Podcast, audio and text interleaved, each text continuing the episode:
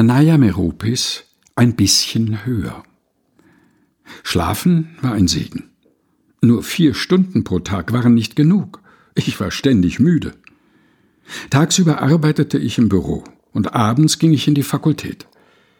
In der U-Bahn kamen die Männer so nahe an mich heran, dass ich mich verteidigen musste.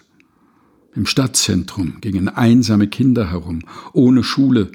Sie wussten nicht, dass sie in einer bedrückenden Welt von Kannibalen getäuscht wurden. Diese wanderten herum auf der Suche nach Opfern, um sie zu bestehen.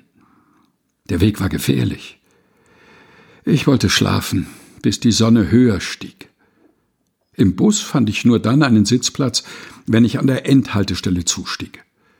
Aus dem Fenster sah ich Autos, Passanten auf überfüllten Gehwegen, Geschäfte, die ihre bunten Waren zeigten, Kleidung, Schuhe, Zeitschriften.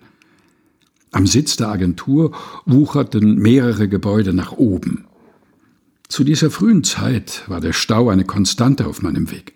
Dazu erklang das sinnlose Hupen. Der schrille Lärm machte mich wütend. Ich dachte, man könnte das Geräusch der Hupen durch den Ton eines Steins ersetzen, der auf eine Wasseroberfläche fällt, oder durch das Echo einer chinesischen Trommel, das Knacken eines dicken Astes, den Gesang eines Wals oder das Geräusch eines Adlers, wenn er seine Flügel ausstreckt.